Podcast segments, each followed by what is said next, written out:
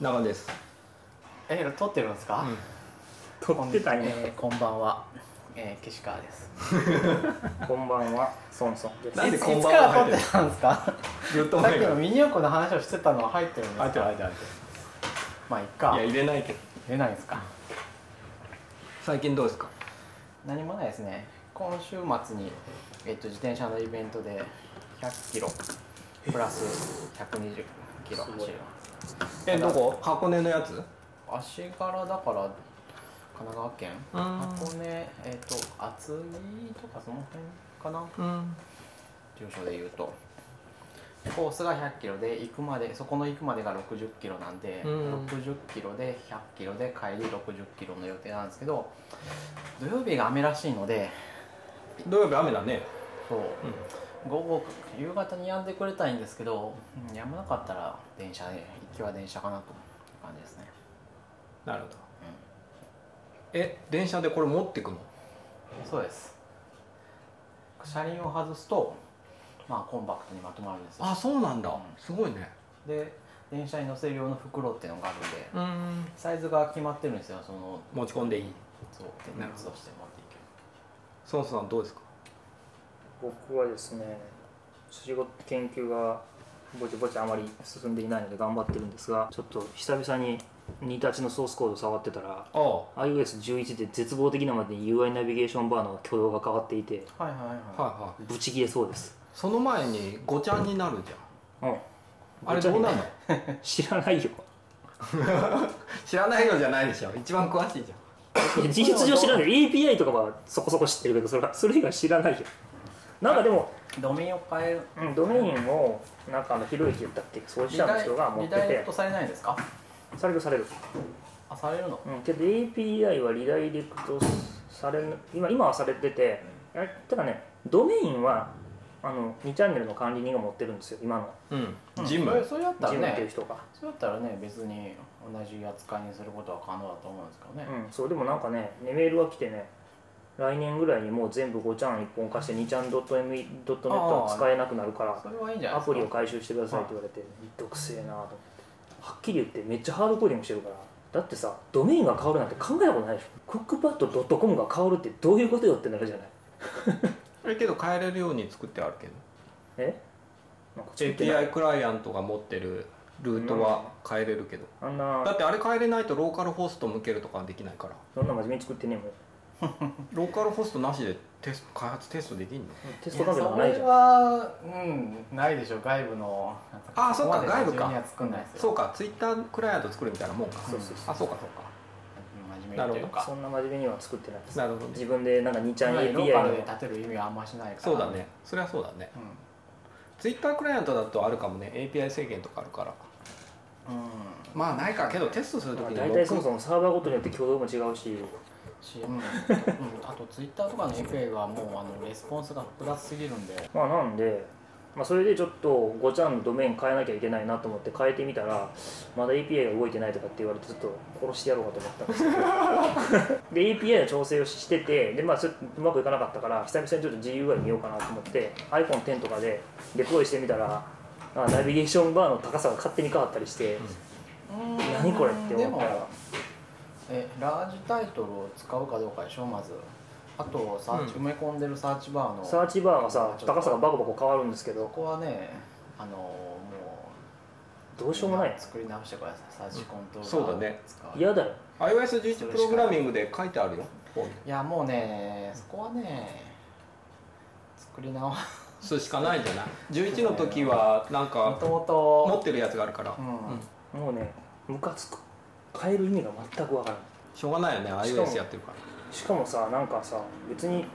変えて何が良くなったかもよくわかんないんですけどじゃあ iOS10SDK でビルドすればそう X コード8でうん、うん、そうそうしようかなとまあ思まっあたいぐいやらそいの話は話切るなまあまあまあ、まあ、そうそんなこんなことをやって大変だったなと、うんはいはいいやだってもう正直なんかそんな大変じゃない iOS11 の対応がめんどくさいねんもうめんどくさいねんだもうそれはもう僕自業自得僕はとなしんかか言いようがないあの話コだかーらドをもあのコードをもう捨てたいわけ、ううん、うん、それで書き直すのでそうありそうだそとう思うけど勝美さん iOS11 トランジションガイドみたいなさことはやってんのんなんですか相談受けていやみん特に、やってない、うん、困ったみたいなのはないですよあそうなんだ、はい私も一つちょっとあの32ビットあああれねの問題でどうしてもビルドし直さなきゃいけなくてでついにちょっといろいろ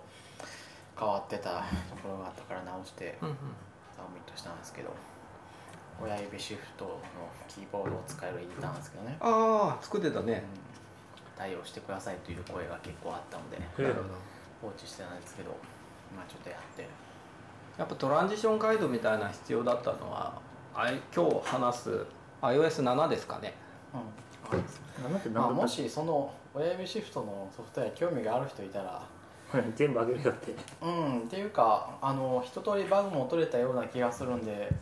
もうちょっと警告の出てるとことかを消した後ソースコードを公開しちゃおうかなと思ってうん素晴らしいでもう好きに同じアップストアに出してくれてもいいしという感じでなるほど一応なんだろう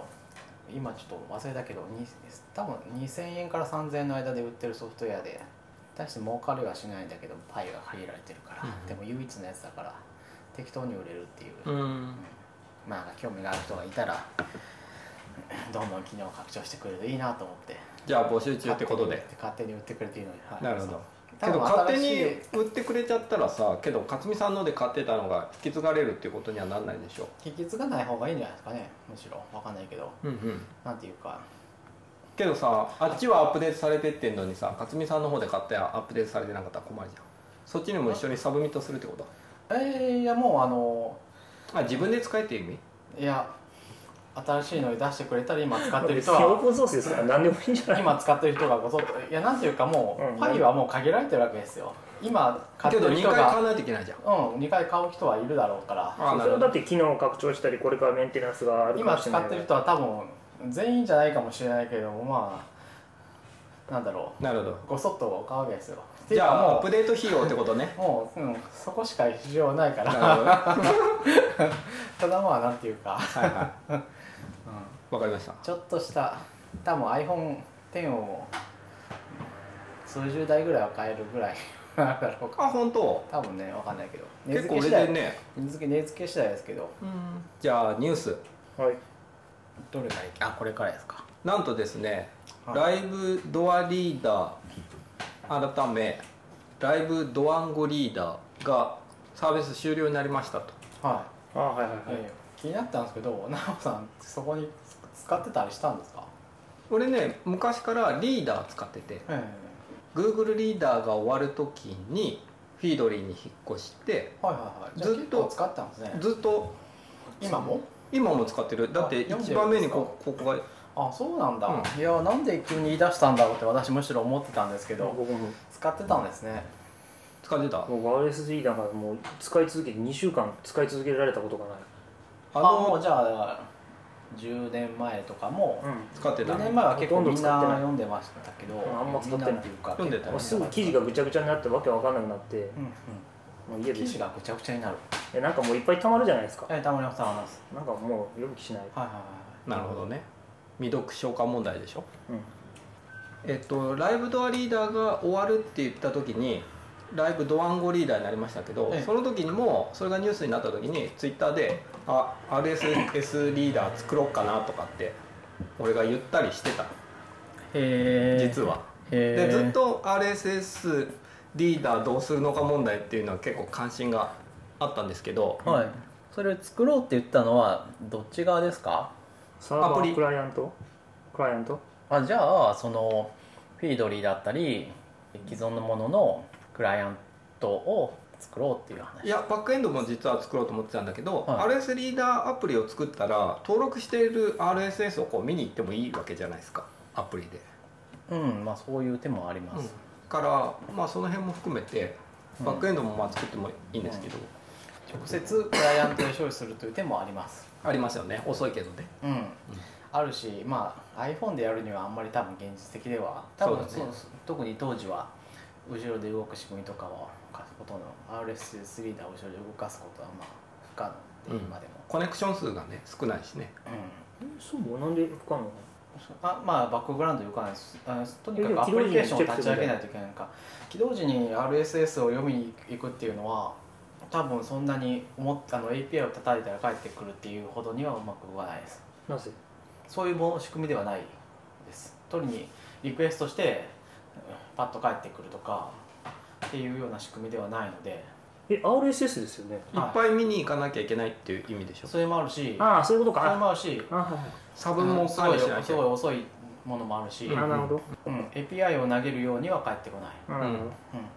時間かかるよねアップデートってやってこうビビビビビビビビビビビそうですねビビビビビんうん、だからで2ちゃんの更新よりもだいぶ遅いみたいなそれで巡それ回よりだっもたらまだいい方だし、うんうんうんそれでなんで今回話題にしようかと思ったかと言いますとうんあの小木潤さんって方がですね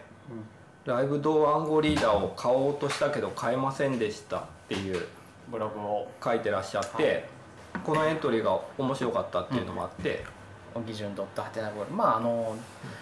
多分けんすごい反響があったから検索したら出てくるとは思いますよねそうですねまあリンクは貼っときますうので実際今なんか RSS ってみんなどうしてんだろうっていうのが気になったのでお便りを募集してみましたとんはい、いうのが経緯です、で今日 iOS7 の話2013年の iPhone の話をしようと思うんですけどなんと2013年は Google リーダーが終わった年でもあるうんうんというようそなんなですねうんことでブログリーダーを使ってたんですねみんなみんなって勝いう美かさんどうした知ってた2013年えちょっとね13年はちょっと覚えてないんですけど RSS は今は読んでる今は読んでないです私はまああの昔はその10年以上前はそのライブラリーダーを使ってたんですよ、まあ、Google リーダーとライブラリーダーを最初にちょっと使い比べて Google リーダーとちょっとこれは読めないなと未読が消化できないといつまでたっても全部読むのには終わらんとでライブラリーダーだったら読めたので,、うん、でそれを結構使っててフィードはあの荻野さんとかに比べたら2桁ぐらい少ないですけど、20030040ぐらいだと思いますあ全部本当でちょっとちゃんと覚えてないけどもかなり読んでるねうん、なったしあので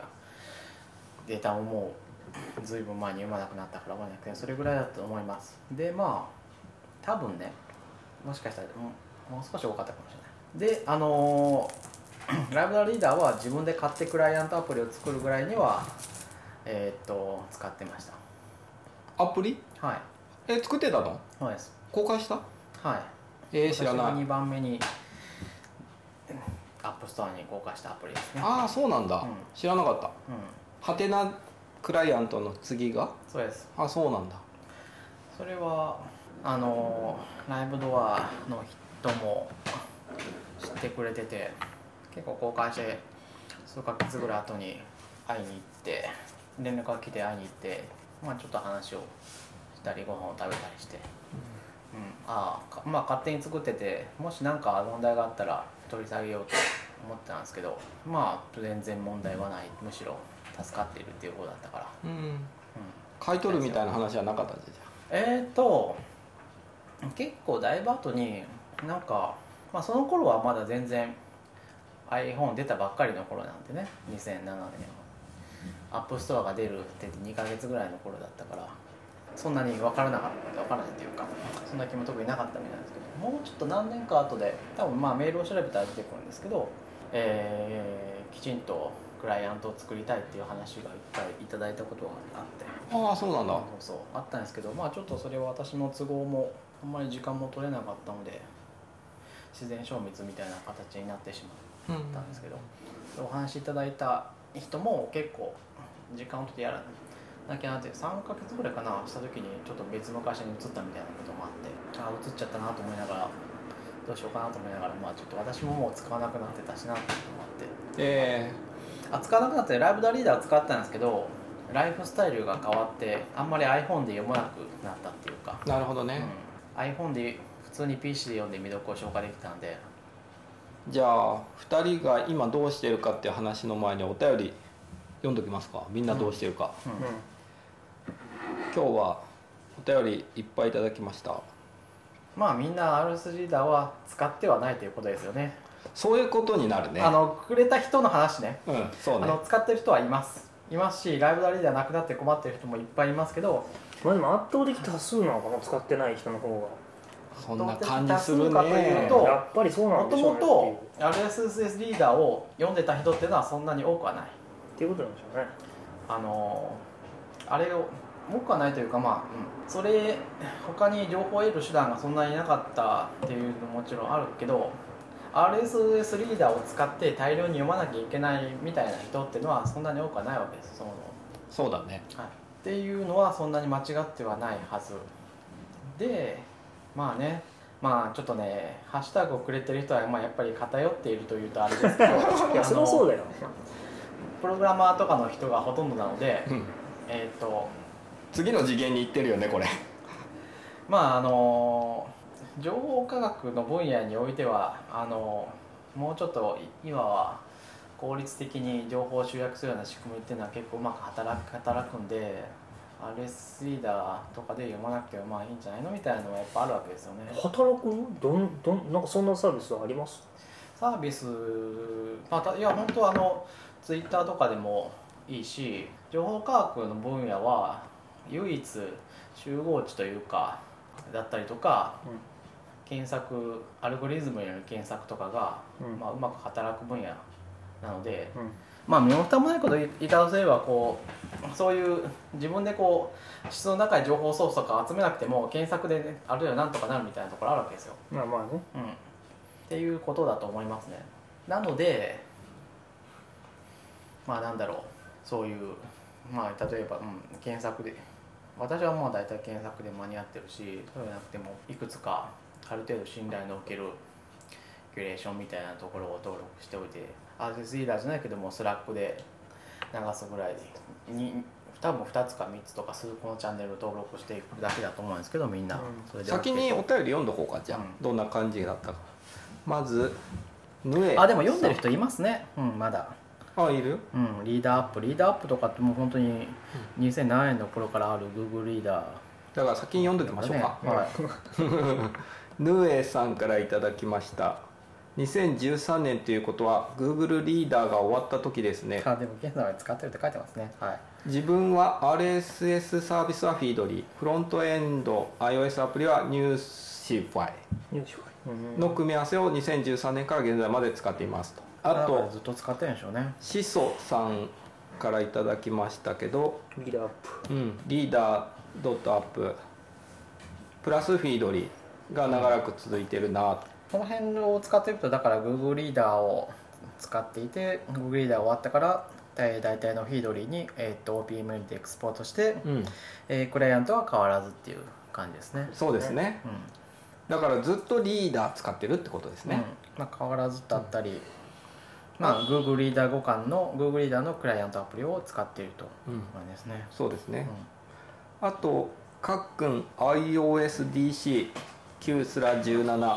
等ダウンの方からいただきましたけど、ホームページですねはいはいはいタイマーズ RSS は購読しすぎるとだんだんと見なくななったので本当に必要なものだけ Apple や SWIFT のお知らせなどに絞って Slack に通知来るようにしていると、うんこれどうやってるえっとこれは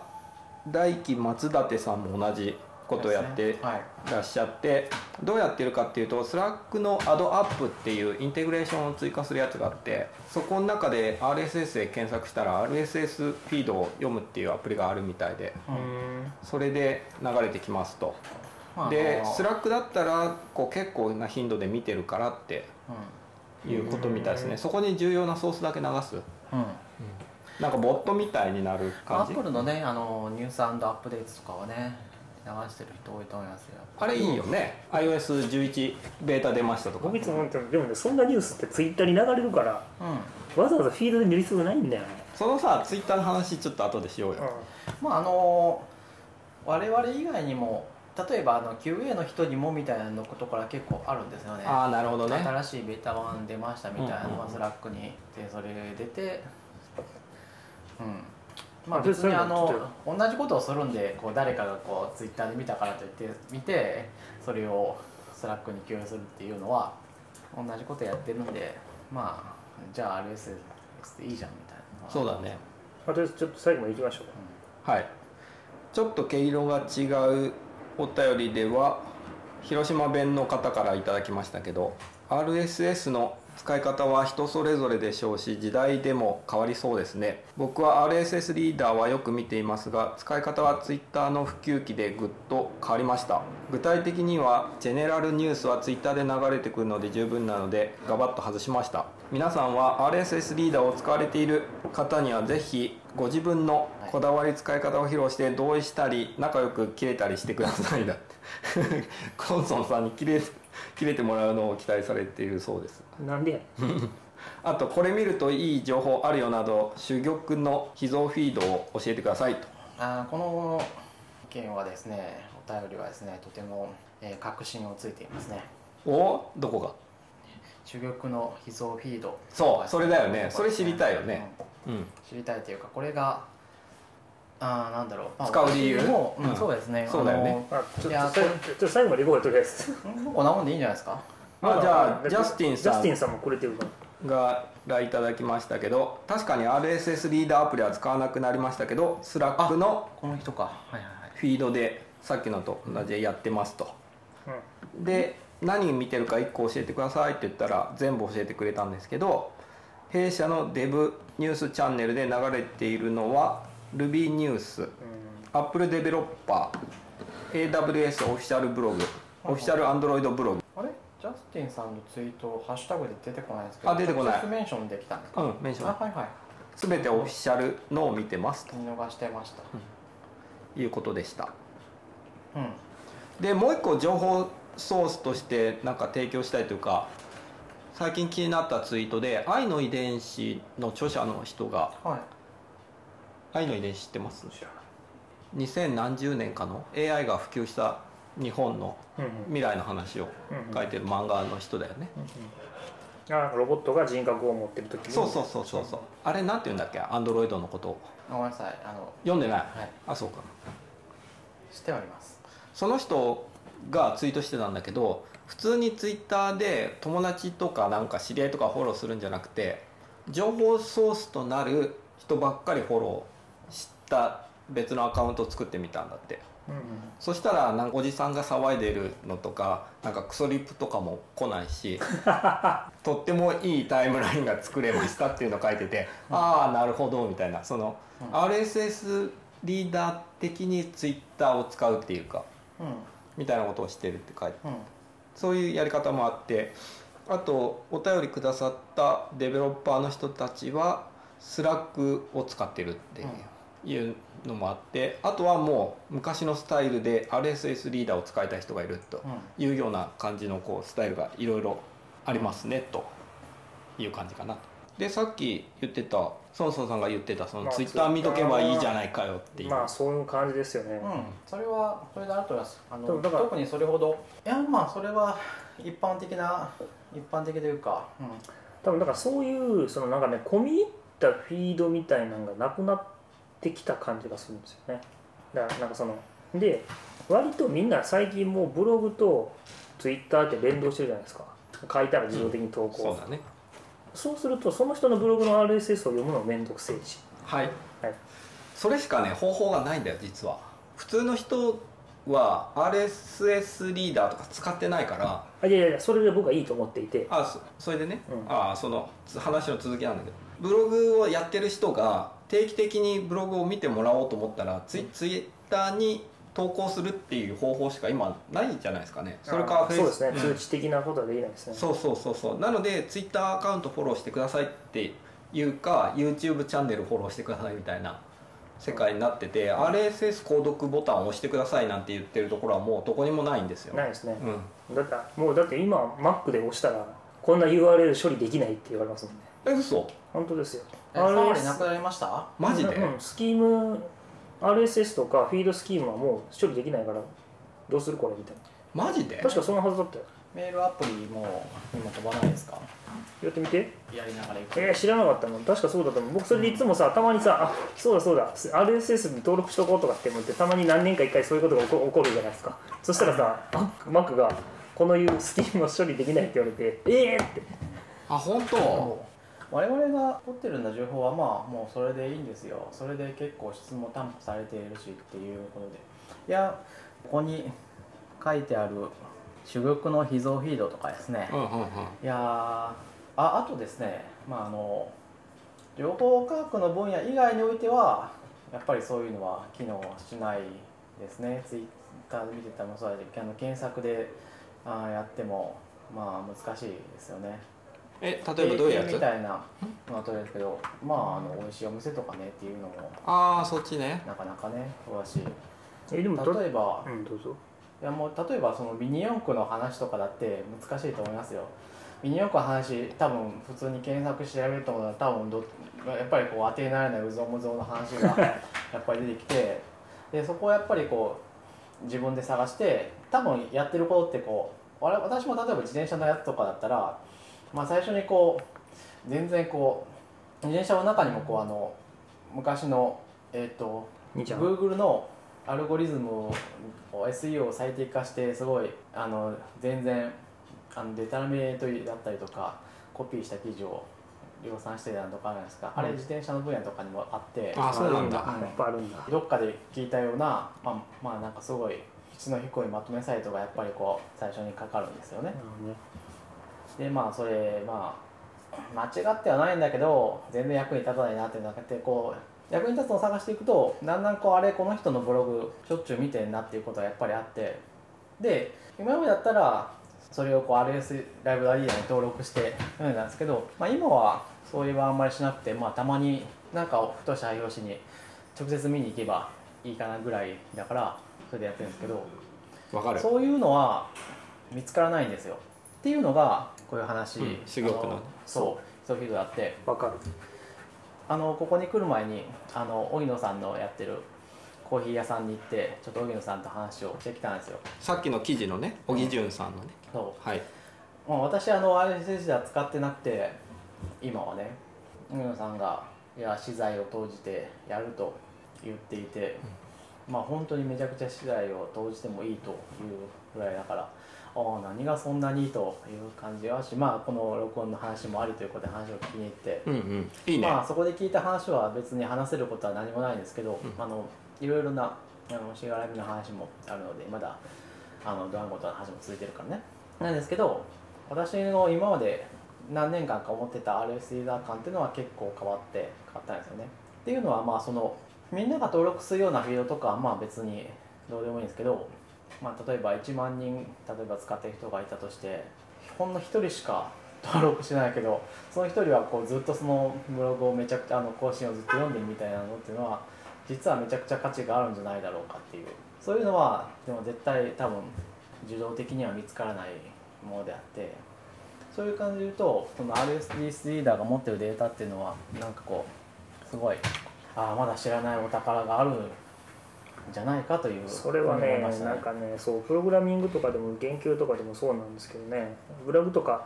まあ出ないじゃないですか最近まあ論文が出る時はあるんですけどたまにブログとかで出てきてもあこの人いい記事書いてんなと思って保存しようと思ってリーディングリストにはたまに入れるんだけどリムスはい RSS で確かに配信してくれないとねどっか行っちゃうんですよねわかるそれさ保存しようと思ったら方法ないのよないんですよ今わかるで実はブックマークとかえ何言ってるのみたいなやつですよもうこのページが更新されたら絶対知りたいんだけどっていうのをなんとかするいい方法が実はなくてないっていうことをツイッターでつぶやくとですねハテナの人からはて「ハテナ大チェッカー」だっけ使ってくださいってリプライが来るわけですよハテナ大チェッカーなんだそれでねその話ありましたよねなんですけどなぜかそれを使い続けるってことにはならなくてその辺も含めて RSS リーダーをなんかハテナ大チェッカー使作りたいなって俺は前から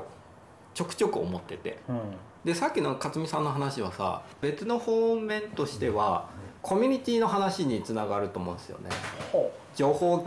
共有コミュニティのいいのがあればさミニ四駆コミュニティのいいのがあればさそこに行けばなんかバーッとわかるみたいなのがあればいいと思うんですけど、はいはそういうのってないんですようあのでー2チャンネルもいていやだってそうなるでしょで2ちゃんにさ行かないですよ普通の、まあ行かないで、うにん、ちゃんはちょっともうあのー時間が20年前で止まってるんでうんちょっとあれやんであのプログラミングにおいてはそういうのがあるからそうなんいらないんですそうよなんそうそうなんですよ例えばまあスイフトだったらねあとかね確かにそうかもしれない僕らはなんかある種ツイッターでもまあいいしまあそうでツイッターやってないプログラマーいないしねそうなんだよねまあこれは結構極端ですけどまあまあ少なくとも我々はそれで足りている足りているまあ少なくうん、うんまあだからなんか情報科学の分野はその情報共有は基本的にうまく回ってるんですよ、つまりこそうれだが、ねインターネットにおいて、うんそうつまだりねあこれそれ以外のが分自野は転車だったり例えば子育てだったりうんお酒コミュニティだあとったり、特に子育てなんかもうあの信頼できる情報なんか全然検索できないんですよあもうあれですよ子育てとか妊娠まあいわゆる妊娠中の話なんてもうほはいあとんど詐欺だか医療もそうだしらもうねよくそんな記事書くなれたばっかりやからねそうだねそうだから冗談でじゃないけど大学の先生が誰かがサイトに .ac.jp の縛りを作って検索しろっつってうんだからそれは冗談ではないと思いますなるほどねまあ確かそにうじゃなくてまあそう言われるとそうですねなんか作るかだってこの前もそれ問題になったもんねうん、何でしたっけあの DNA がその名前がね何やったっけもう出てこないもう出てこないカレーウェルプカレーなんですよねあウェルプね、うんうんなんかあのそう詐欺師みたいな、うなんか要するに騙されたみたいななんかそんななんかあれでしょなんか適当な記事ばっかり適当に量産してそうそうそうそうそラうンク上げるとだけやったりそうよそうそうくあんなこと両親の痛まずにやるけどあれなはもう罪深いですようんいやあれ本っ当てにいう問題がさ RSS リーダーだけでもなんかいろいろこう関係するんですよ、うんだから情報共有をどうしたいかっていうもしれななというのはありますうん、あるというかでもすあそういうアプローチもあるかもしれないなとそれでねいや僕ね私はね、うん最終的にはあごめんなさいねあどうぞの最終的にはあのアルゴリズムだったりそういう機械によって、えー価値のある情報を、は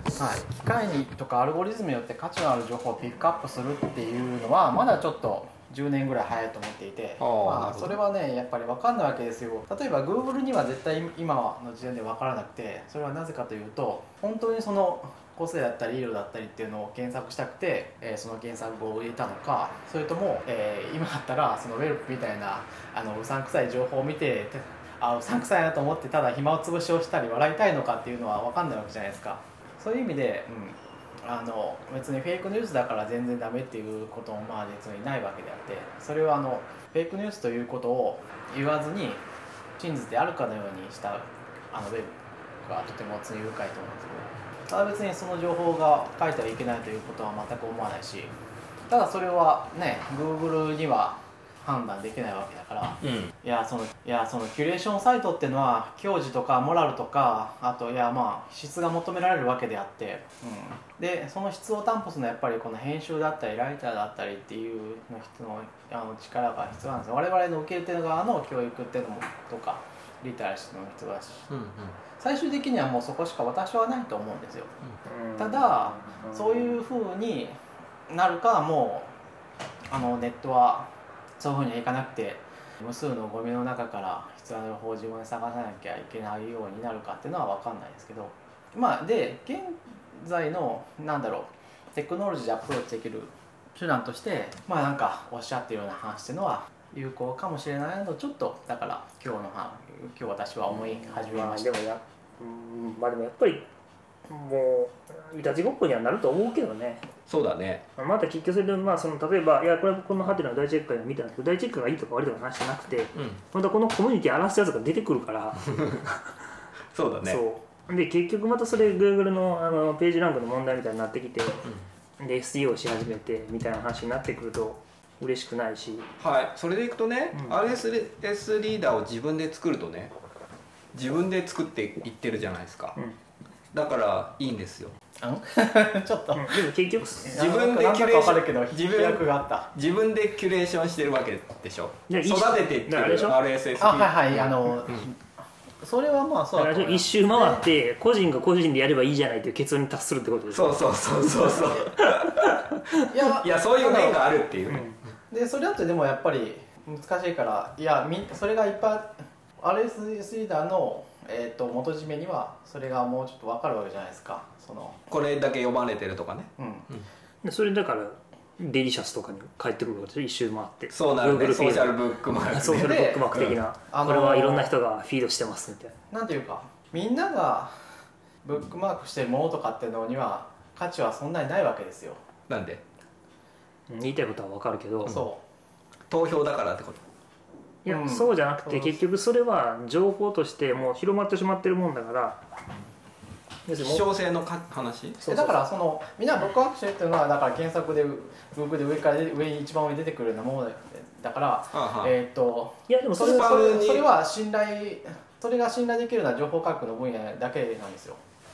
でもそれそれさあれうーん何やろうなそれコミュニティだからそのハッなブックマークだったりシャツみたいなのがもしにもそういうのはあるかもしれないこの人はあーでもまあそれを見つけるのは結構難しいんじゃないかなわかんないけどそこかあらでもそれさコミュニティが信頼できればいいわけでしょだかあそうですよらそういうコミュニティの運営手段も含めて作っちゃえばいいんじゃないいやそれだからプログラミング以外では今のところうまくいってないからまあ難しいと思いますようん、うんそうなんだよねうんまあそうなんだよねみんなそんなネットしないからね結局そ の専門的なこととかっていうのを受け手側も発信側もきちんと判断できるっていうようなものあーなんていうかパワーバランスが釣り合うっていうことはない難しいんですよなるほどね、うんそうだねけどさハテだブかでらそれをできる人っていうのはかなり限られていてそれをできる人をこう見つけられる RSS リーダーの元締めのデータはそれを見つけることができるんじゃないかと。うんうんうんハテブでね誰々がをハテブしてる誰々を見るみたいなことができるでしょあはいはい、勝美さんもちろそうですよ、はいでそれでねであのそれを人をフォローすることもできるかそらうそうでしょそれで言ったら克美さんを俺は例えばフォローすればいいと思うわけは例えば SWIFT 始めました、いだとしたらいはそういうことはできるじゃないですいか、はいうんただまあでもうんただうんはい結局でもその先は結局コミュニティ運営だよそうだね、うん結局それまあ友達になるのとフォローするのと同じやからうん、そうするとやっぱりなかなか難しいそれでいくとさ RSS リーダーに関しても RSS リーダーリーダーを探せるようになってればいいと思うんですよえもうごめんなさいちょっともうもう一回言ってくださ書いいてください同じことは書いてください RSS リーダーリーダーを探せるようにななってればいいと思うんですよ RSS リーダーリーダー RSS を読んでる人を探す RSS をこのリーこのリーこれを読んでる人を探すんでしょそこののフィードをこ自分がこの人は信頼できるなっていう人の読んでるフィードをごそっともらってくるうんうんう、うんでもそれ結局ずっと Google がやろうとしてることうんうん例えばね自転車始めたばっかりの人があこの人結構いいフィードばっかり読んでって信頼できるわみたいな人を見つけてきてピコってフォローしたらなんか RSS もコピーされて OK みたいなうんもしくはそれをやってる人その人のツイッターアカウントかなんかフォローすればいいのかなけどそれを探すのはもちそろれん結局それは多分 Twitter のフォローなんだと思いますよ、そうですよね、うんそうそうなんですよけどそれのツイッターの問題としては面白い人を探すのは難しいっていうのはありますよねそれ結局同じじゃん Twitter でもフィードでも結局面白い人は見つからないそうそうそうそうなんですよだから面白い人だから珠玉のフィードっていう話にまた戻ってくるうんると思うんですよねそうすそるのフィードとは見結つかる局んですか結論からして僕らが頼むことは Google にもっと検索精度上げろって言ったら話になるんですよけどそっちもまたスパムでやられちゃうでしょって話にまたもうんまあだからそういうことだね結局検索はまいや本当確かになんか一部の人よく言ってるけど本当最近 Google の検索はひどいねあ本当ひどいなんで下がっちゃった専門性のあるやつは大丈夫だけうど、んうんちょっとでもなんかこう一般的な話になっちゃってかまあ多分ね専門的なやつはす例えば数学とかそのコンピューターサイエンスは多分そもそも僕も専門家だからはじけるじゃないですかもうなんかバあカバカ書いてんなだっかて、らでもさ、は医療とかの瞬間にまあそれも大体わかるけど本当ねいやそれはゴミが本当ひどいああのーはいそういうことです、ね、もう騙そう騙そうとしてるのがもうありありに出てるしで騙されて一緒にかつ片棒担いでる人もたくさんいるしうんあれ本当なんどうにかしたいなとだって Twitter だと多いじゃん、まあそれがそれがネットだといえばそれはそれでもいいんですけどねでねもう一個付け加えるとうん小木潤さんの記事で僕はすごいおって思ったのは、うんツイえっと Google と Facebook に情報ソースを握られている今の状況は面白くないっていうことを書いてらっしゃったんですよねな。るほどうんそれは確かにそうですねでもなんか今ちょっと若干でもこのなんていうんですか世の中のゴミが溢れすぎてきてついに Google さえももう 処理できなくなってきてるいや昔はやっぱりあわざわざホームページ作って情報共有する人ってやっぱり情報系の人がメインで意識が高いというかなんだ誰も見ないわけですから自分たちで面白いからやるっていう人がメインでそれがだんだんこういっぱいになってきて世の中の人がインインターネット使うようになってきて Google が出てきて情報整理しましょうってやったらあなんか金になるんじゃんって言ってむちゃくちゃなことやり始めてこの間キュレーションサイトみたいなアホなことやり始めてで結果今世の中ゴミだらけになってしまうとさあどうしましょうと。うんうんちょっとやっぱ人類がこれ以上進歩していくためにはこのネットのゴミ問題を確かになんとかするのはいきまへんな、そうだねなんか RSS リーダーってそういうのの挑戦のもう一回の一歩なんじゃないかなと思ってて確かにねもうそれは僕もちょっと思うとこありますね、うん、であのだから未読問題をもうちょっとなんかインテリジェントに解決できればいいんじゃないかなと思うんですけどえねっとねライブドアリーダーのいいところっていうのでよく見かけるのはスクロールで既読になるんだよねあまあそうですねそういう点もありますそうそうでもまあそれライブドアリーダーは読めますよとはいうのはあります読めるっていうのは読みやすいって意味あの未読がああ消化できるうん荻野さんはあの2桁違ってましたからねなるほど3万フィードとえもっとかなわかんないけど登録それを1日で見てんのいや1日かどうかじゃないちょっと3万フィード少なくとも少なくともあの消化している本当はすごい、ね、 URL が3万個登録されてることフィードのどうやって見んのガーって見るライブダリダで読むわけですよまああの基本的にあのタイトルと本文を少し見て、まあ、私も同じことしてましたけど、えーそれでこれは求める情報がそうやないかっていうのを判断して、まあ、基本的にはパパパッと飛ばしてるからですよあの読むべきものっていうのを戻していやなんかそれはね私はそれほどは早くはできないですけどそういうふうに処理するのは結構な人やったから分かりますよ、まあ、あの昔アップマンクでレビューを書いてた村井さんとかも村井さんじゃないかな宮下さんの方かな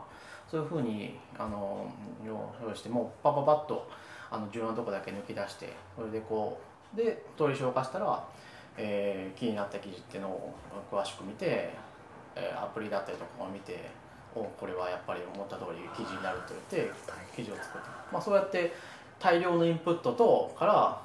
なんだろうある程度、えー質の高いアウトプットを出すというようななんか処理をしてる機械ですよねもうだからね僕が言ってた RSS リーダーリーダーはそういう人です情報を処理するそれプロフェッショナルはいうん、まあ、荻野さん自分で情報ジャンキーって言ってましたけどまあまあま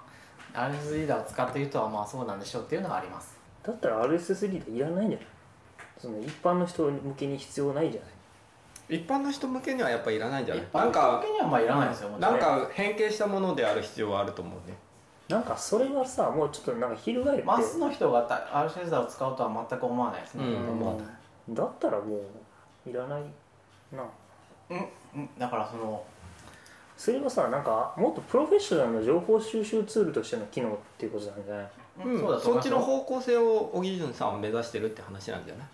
いや RS リーダーもう最初からそうだと思いますよそれだとするとそもそももう Google の検索なんかに出てくる必要性ないと思うんですけど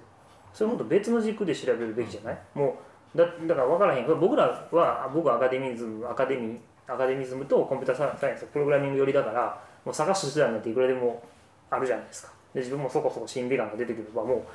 うなんか騙せるってこともないしそれでできると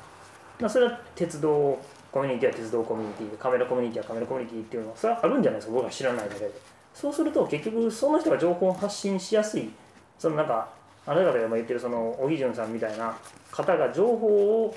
発信しやすいようなそうだだから RSS リーダーリーダーっていうのは多分それなんじゃない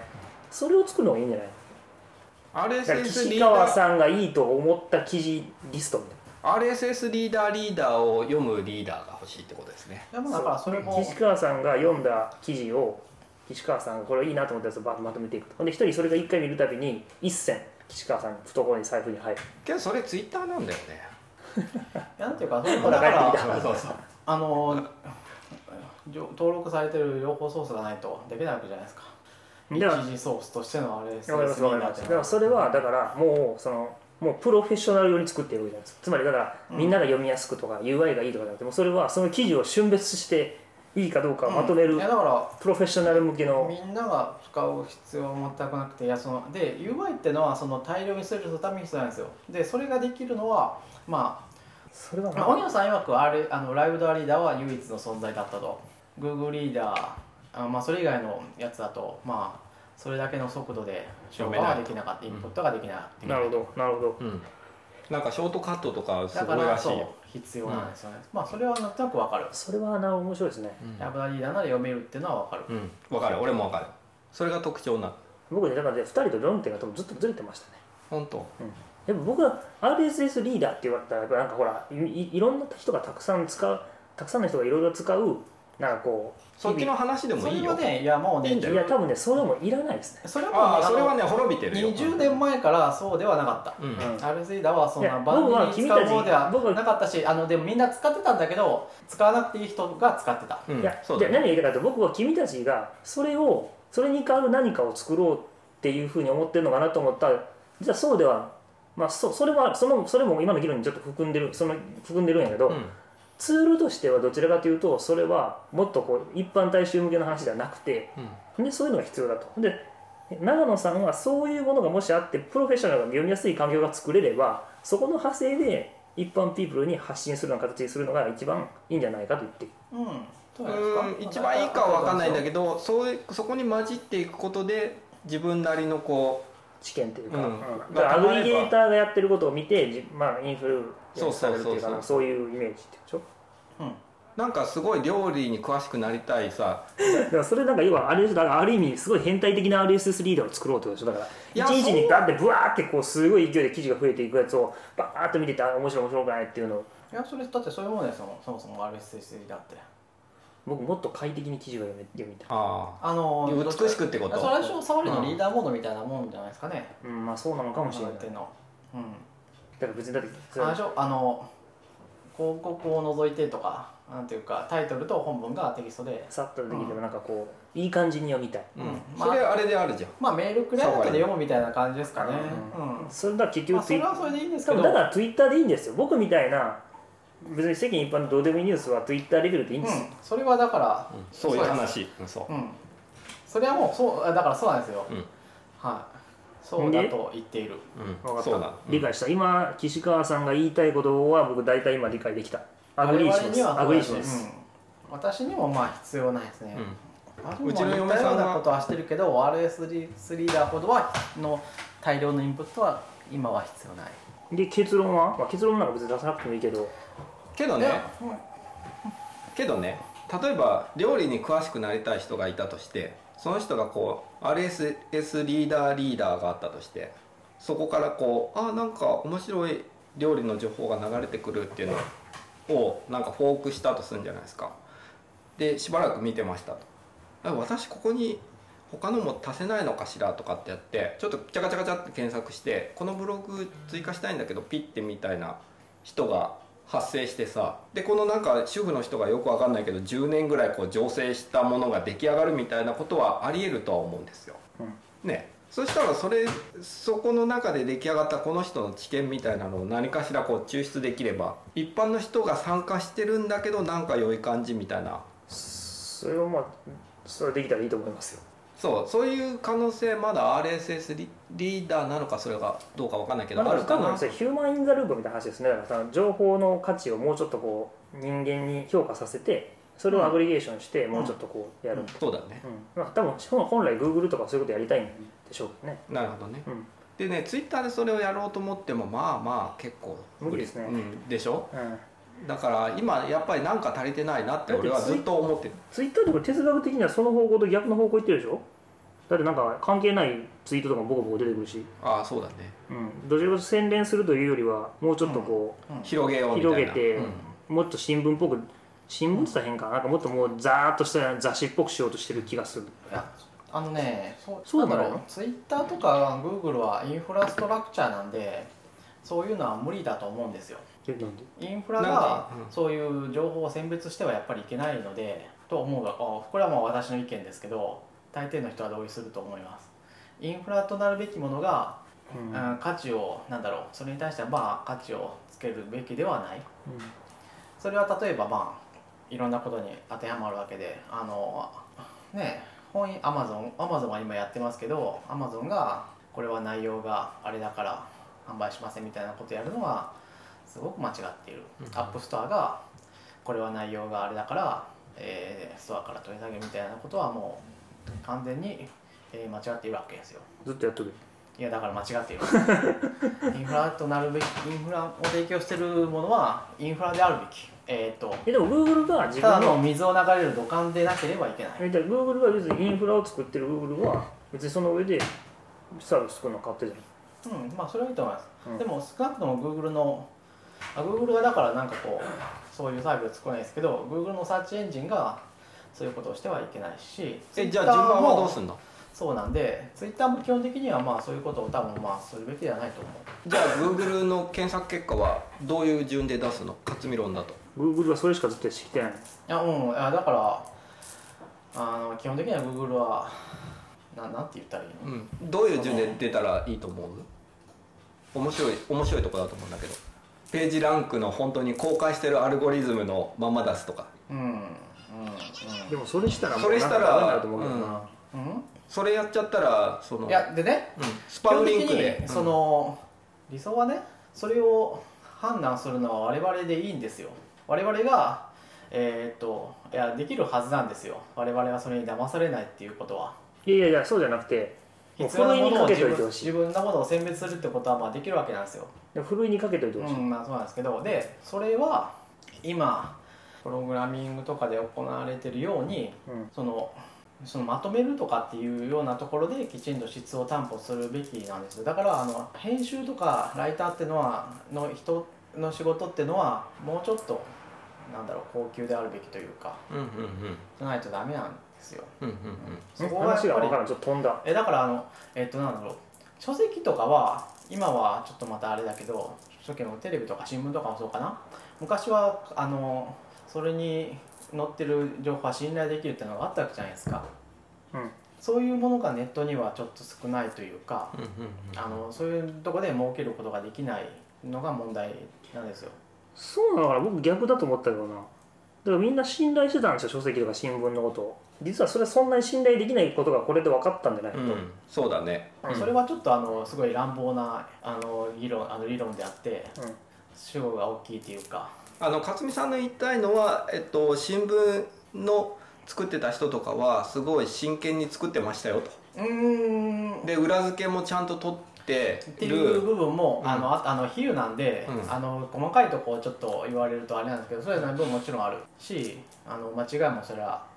あるけど、うん新聞でいこうあ新聞でいいやじゃああの、うん新まあ正直もいいけどなんていうかなうんネットにはまあないわけですよそういう加工とかはまあ基本的にはあーなん、うん、それとまず違うなまあいいかまあでもあの新聞は少なくともある種の思想において、えーキュレーションされた情報が載ってい載ってるっていうことはわけですよね、うんそれはもう間そ違ういないそううんうん一応書いてる人もね文章一流だから変な文章とかはないよねまあそうだし、あでもちろん新聞が偏ってるのは問題ないっていうのはいいですよねん新聞が偏ってることは問題はないのは別にいいです、ね、思想的に、はいまあ、宣言してればねなるほどまあ宣言してるというかまあ今何どのを新聞がそれぞれどういうふうに偏ってるかはもう今自明だと思うんですけど自明ではダメですね僕まあはそれは、僕はあの報いやあの新聞は偏ってるっていうことを、えーっと宣言すべきです偏ってるという前提で読むっていうのはもうあれですよ一般常識ですよ一般常識だけど僕は宣言すコべきだとモン思ロいまーだすから、っうんまあけどそこは OK まあにしそこはましょいいやううんうんていうのを、えーだから我々はそういうふうにそういうふうに、えー捉えて新聞を読んでるわけですよ本来はそういうふうにネットの情報に触れるべき、うんうん、なるほどであってで今今の新聞がやテレビがそういうふうにある程度の質とかを担保できているとは言わないんですけれどもそういう存在っていうのがやっぱりきちんといろんな分野でやっぱりないといけないわけじゃないですかっていうのが私のそういうのがないからないと果たして新聞がそれを果たしてるのかないやだから新聞は果たして今は果たしてないうんだとするとないんじゃないと思ってしまうけどなうん、うん、えそうだからだねそうなったのはっていうのもあるじゃないですかやっぱりいやだからそういうのがきちんとビジネスになればいいわけであって今ウェブでビジネスになるのはあれでしょ手段を選ばずアクセスを集アめクるセこスと集がめビるジだネけでスすになるかそれはら良くないよね、うそうだん、うねまくいかないわけでしょまあっていう購読してるみたいなのはないでしょっていううんそうじゃないとこにあの価値を当てることができないと、確かにそれは正しいですね、うんうんそれはローとしてわかりますね、うん、うん、例えばねニューヨーク・タイムズとかさウでェブの購読版にさ、うんすごいシフトしてもう新聞や,、やめるみたいな話とかあったじゃないですか、ああいうのが日本にはないっていう感じえーっとねそれはまたちょっと別の問題だと思うんで、うんあのー物理的に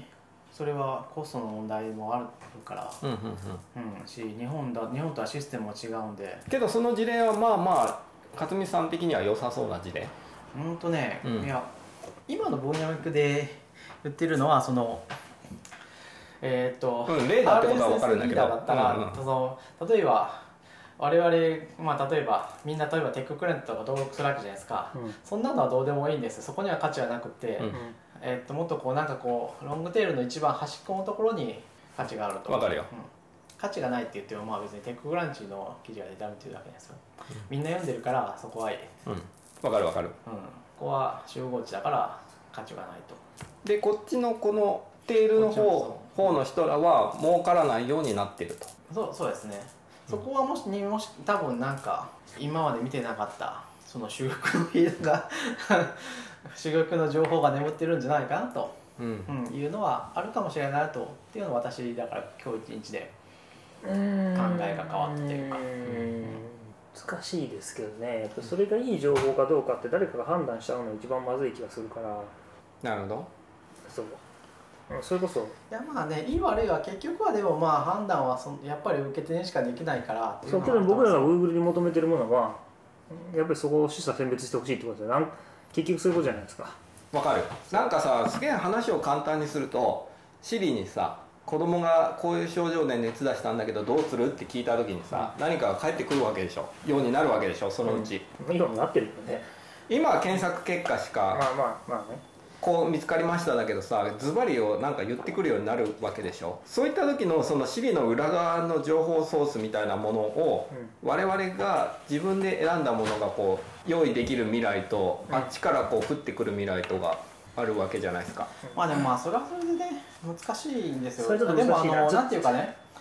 需要としてがんをがん治療法で調べて、えー本当にがんの治療法を知りたい人もいればがん治療法で調べて、えーオカルティックなものにはまってたりとかしてる記事を見てただ笑いたいだけみたいなこともあるわけですようん Google に検索するモチベーションとしてはね暇を潰したいともう何もやることがないがん治療法で検索してオカルトの話でも見て時間を潰そう、うん、どっちが出てくるのが正しいかっていうのはまあ難しいわけですよ、けどさシリだったらさ声の調子とかその人のコンテキストでさ、うん、わかるそじれゃんはありだと思います、そういった時にさじゃあがん治療法教えてってシリに言った時にさその情報ソースはさ誰が握るのっていううん、いやでねあの私はまあもうそこまではいいんじゃないかなといやもちろんねあのなんかあのパラメーターの一つとしてあの出てくるものを変えるのは全然いいと思いますよパーソナルズ検索だしうんうんうんパーソナルズ検索は便利だから全然いいと思いますねえ検索して全然地球の裏側の話あのディナー ディナーデートで検索してシャンパールが出ててとか出てきても困るわけじゃないですか、はいそれは、うんそこはまあ今流行ってますよみた地いな名だし例えば今 Google だったらあの航空券の予約だったりとか楽天であのトラブルで予約した情報を検索あの知って晩ご飯で調べたら今いるところの BS に検索してくれるわけじゃないですかいやそれはいいですよ便利だからあのいやだからさっき言ったのはやっぱり便利とのせめぎ合いっていうのはあってうんうんまあでもその便利を突き詰めていくとまあ便利を突き詰めた結果ベルクが1位に出てるとも私は言えるとは思うんです よそうだねうん、ここはまあ難しいとしか、うん、難しいんじゃないですかまあまあ便便利っていうかいやだからそのねはいそういや便利な手段がちゃんとあればねさっきのそのお医者さんが裏に繋がってるんだったらいいけどやってることが Google の検索ではそれはダメでしょいやなんかねや計算結果を聞いた時のそこの中身の計算結果が子供が計算した結果返すなんて意味ないでしょ結局それがどこまで技術に担保されてるかっていうところをがどんどん見えにくくなっていくと結局ウェルクみたいになんか無茶あ嘘発表変えたりうん偽医療につながってるんだ時に結局目的がそうまあそうだな難しいなだからねその情報を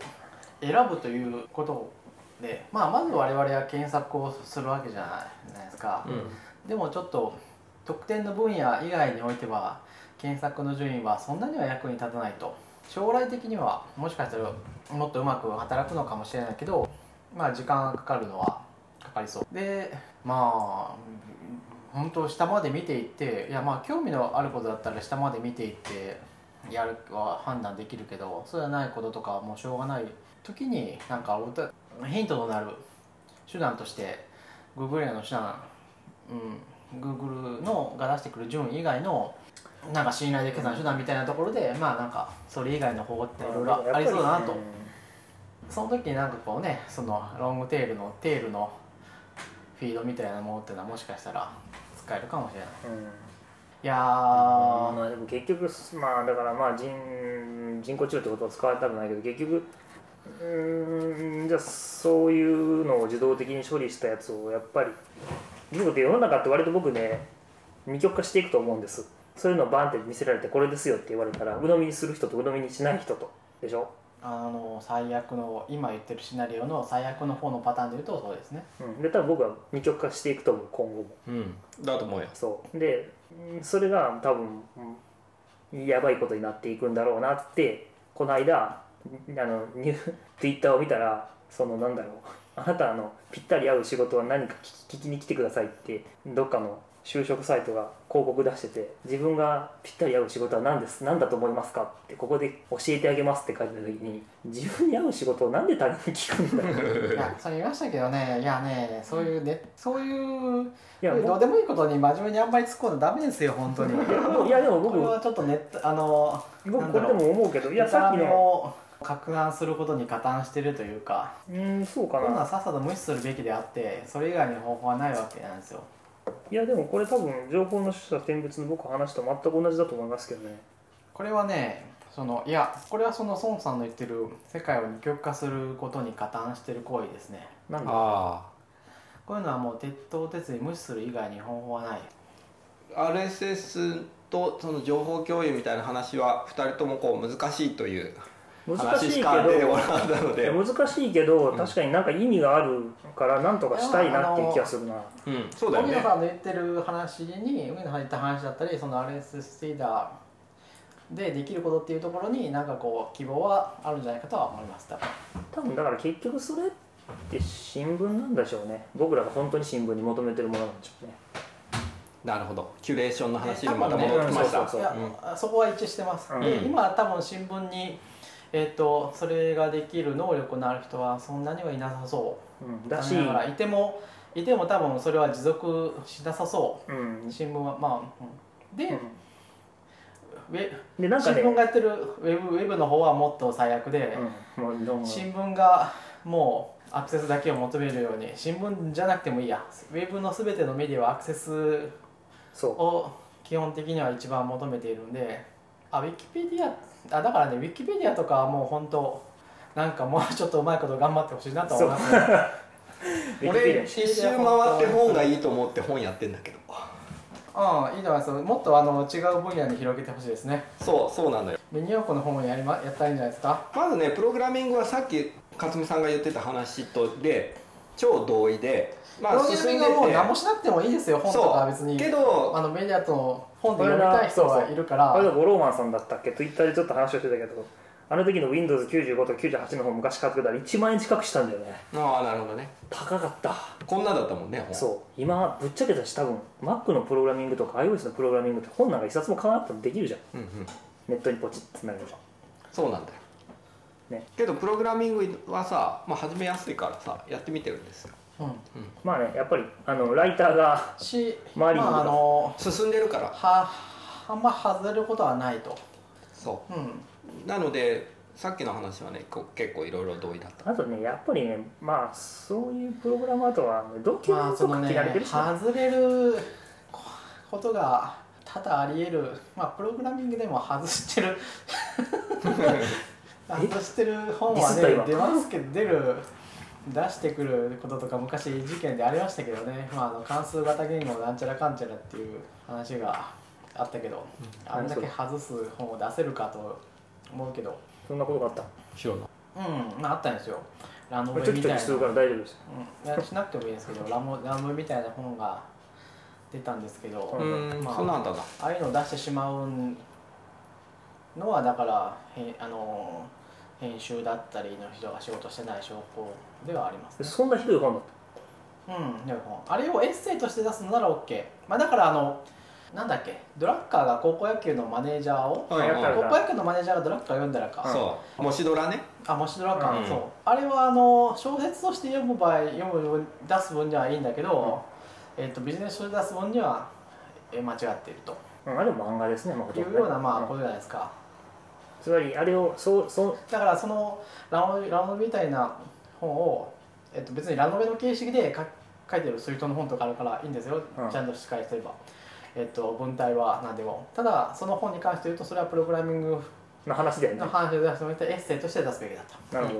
なるほそれをエッセイとして出さなかったのはその編集の能力の問題だと、そうですねうん、何の話をしたんだっけだからそのど本をやってみてえっるとプログラミングはまあだから確実的にの本は確実に失敗することはそんなにはないちゃんとしたあの編集は仕事をしなくてもちゃんとした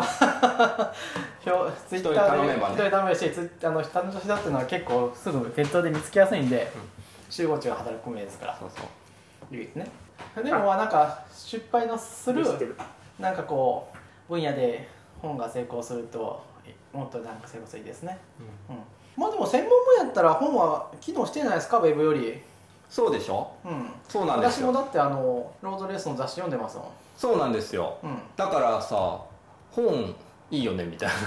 な なぜか本を信用してるうんで本はやっぱりあの編集の人はちゃんと見るからうんねいいんですよ本、いやだから 一周回って本に書いてるよなそうそうそういうそで今情報共有の話をして RSS リーダーの話をしてるっていうのもその1週間あるでしょ、まあねうん、まあ問題は本が多分儲かってないんだろうなってとこなんでしょうね儲からないですそこなんだよね結局ねそのそうそうそう専門の本とかはね出てもやっぱり続かなか続かないですからね、うん、そうなんだよ今ねもう一個なんか話題を提供するとするとうんいくつかあるんですけど「ギターマガジン」っていう本があるんですよ30年ぐらいあるのかなすごいね今ニッチな話題を特集でやるようになってるんだって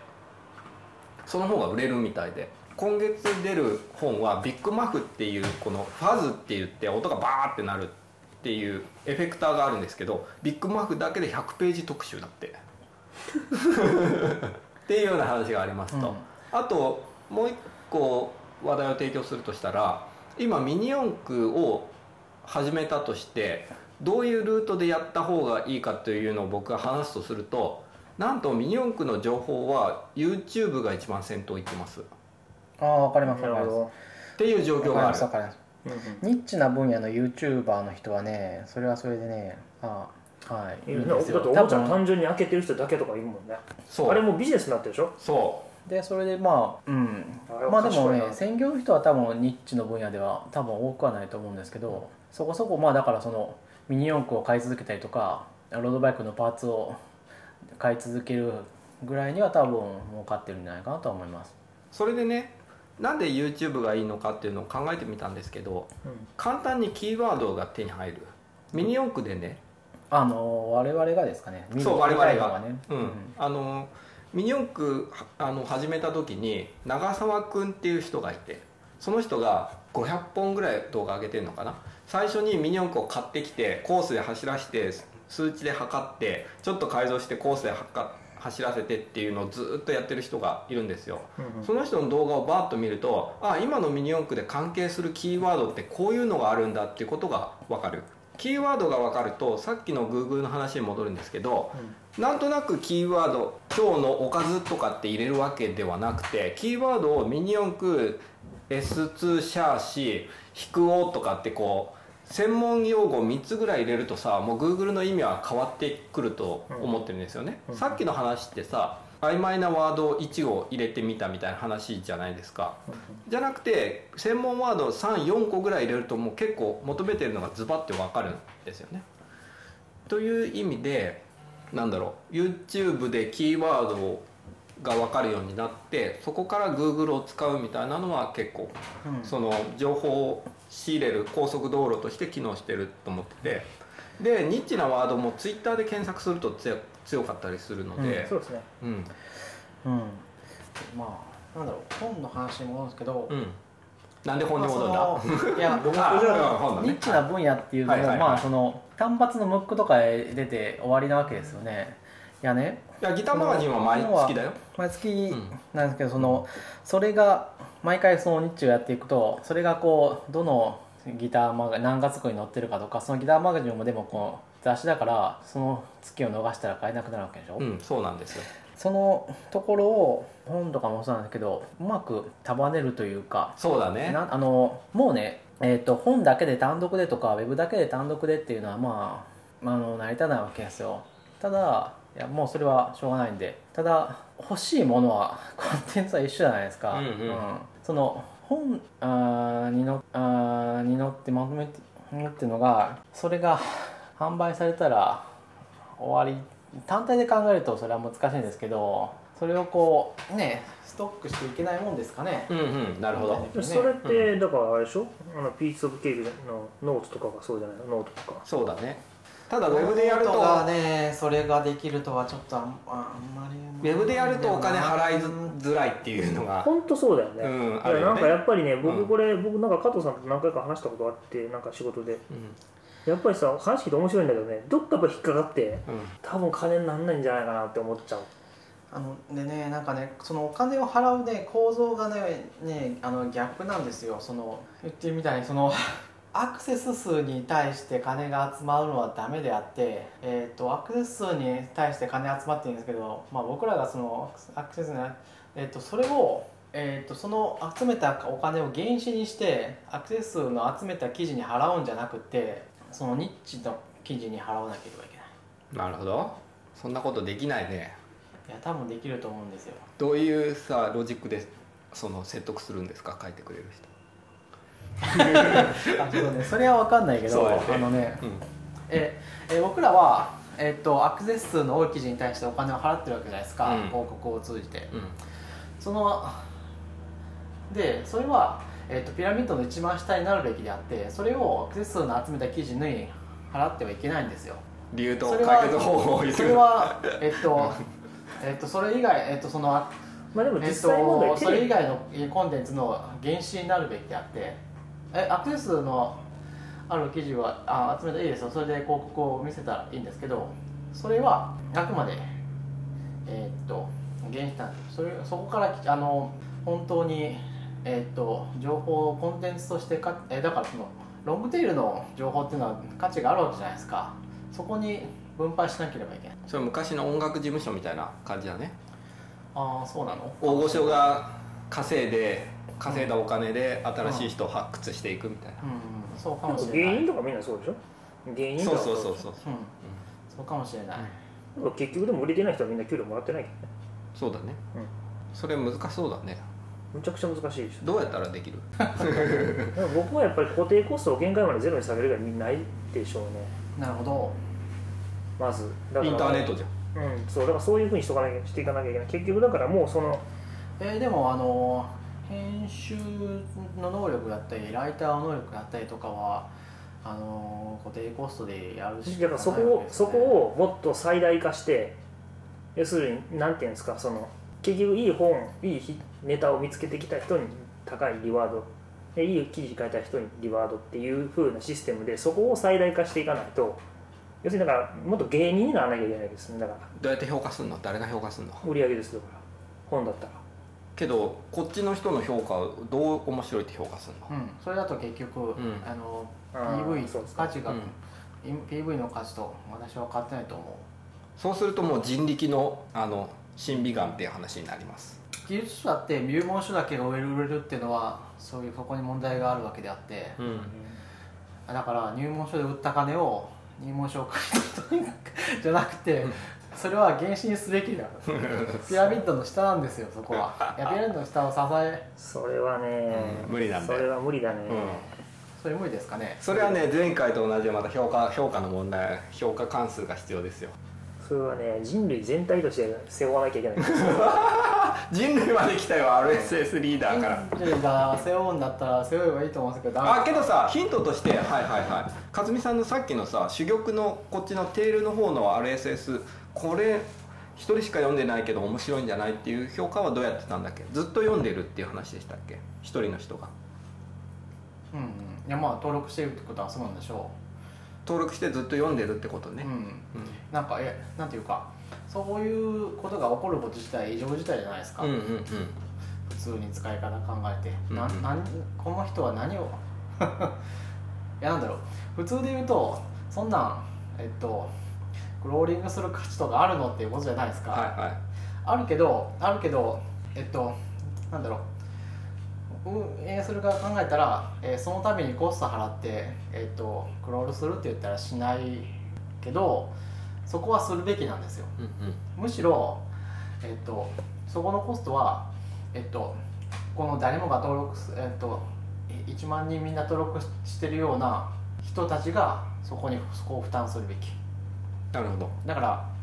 うん、そこにヒントがありそうだね一人しか読んでない人のために苦労するから、えあなたちょっとそのコスト払ってくださいっていうことにししがちだけどそれは別で、えー間違っていてそれを逆転させなければいけないあそんな貴重なフィードを登録していただいて本当にありがとうござい ました、えーぜひ苦労させていただきますその原資はあのもうしょうもないフィードばっか登録してるやつらから取りますんでっていうふうにできればいいですねなるほどねできないと思いますけどねそれは難しいなできないですよねなんだろうこの部員って言ってるの車がなじゃんできないけどまあなんかこれできませんかねうまいこと黙くらかしてそこは騙していいと思うんですけどねなるほどけどまあなんかロジック的には無理そうだね全員のこの納得感という意味でまあ誰か私は納得感あるんでいいですよえ別になそれな何がえそのなんだろだってそんなん嫌だようんそうなるよねだって自分いいじゃないですかだってああなたがもし自分が書いてるコードは全部は貸すみたいなコードだからう、うん、あなたが書いたコードには給料払わないって俺はなんであなたにそんなこと決められなきゃいけないのってみんな思うと思うなんだろうなんかそう絶対的な価値によって決まるんですよそうそうだねそうそうなるねえでもその絶対的価値は誰が決めるのそうそうそうそこの納得感の話になると思えだからそれはなんだろう PV とかで決まるより私は納得今は今の気持ちで言うと納得できるいやうけどさやっぱさ前回の話と一緒で、うその数で決めるんじゃないって言った時にじゃあどう決めるのかって話ですよ、うんやっぱり、えなんかそのうんうん、えそこが絶対に最後最後の時えでもまあまあなんか最高で決めるのもありかもしれないけどそうかもしれないあのだってそれ例えばプロ野球選手でいるよめっちゃホームラン打ってめっちゃ得点取ってるんだけどあ悪いけどもうお前人気あるしもう価値ないからお前には金払わないっていうのと同じでうーんそれはね論理をすり替えてるうん、ちょっと違う感じがするねなんででもその人はどんどんどんどんやどんどんどんどん売り上げに貢献していってるんだけどけどまさあしょうもないフィードを読んでる人っていうのとは比べられないじゃないですかホームラン打ってる人いやーあのなんでしょうもないフィードをバンバン稼いでむちゃくちゃお金が儲かってだから今だんだんアンチテーゼを出してるんだよだはいはいかはらいそのなるほど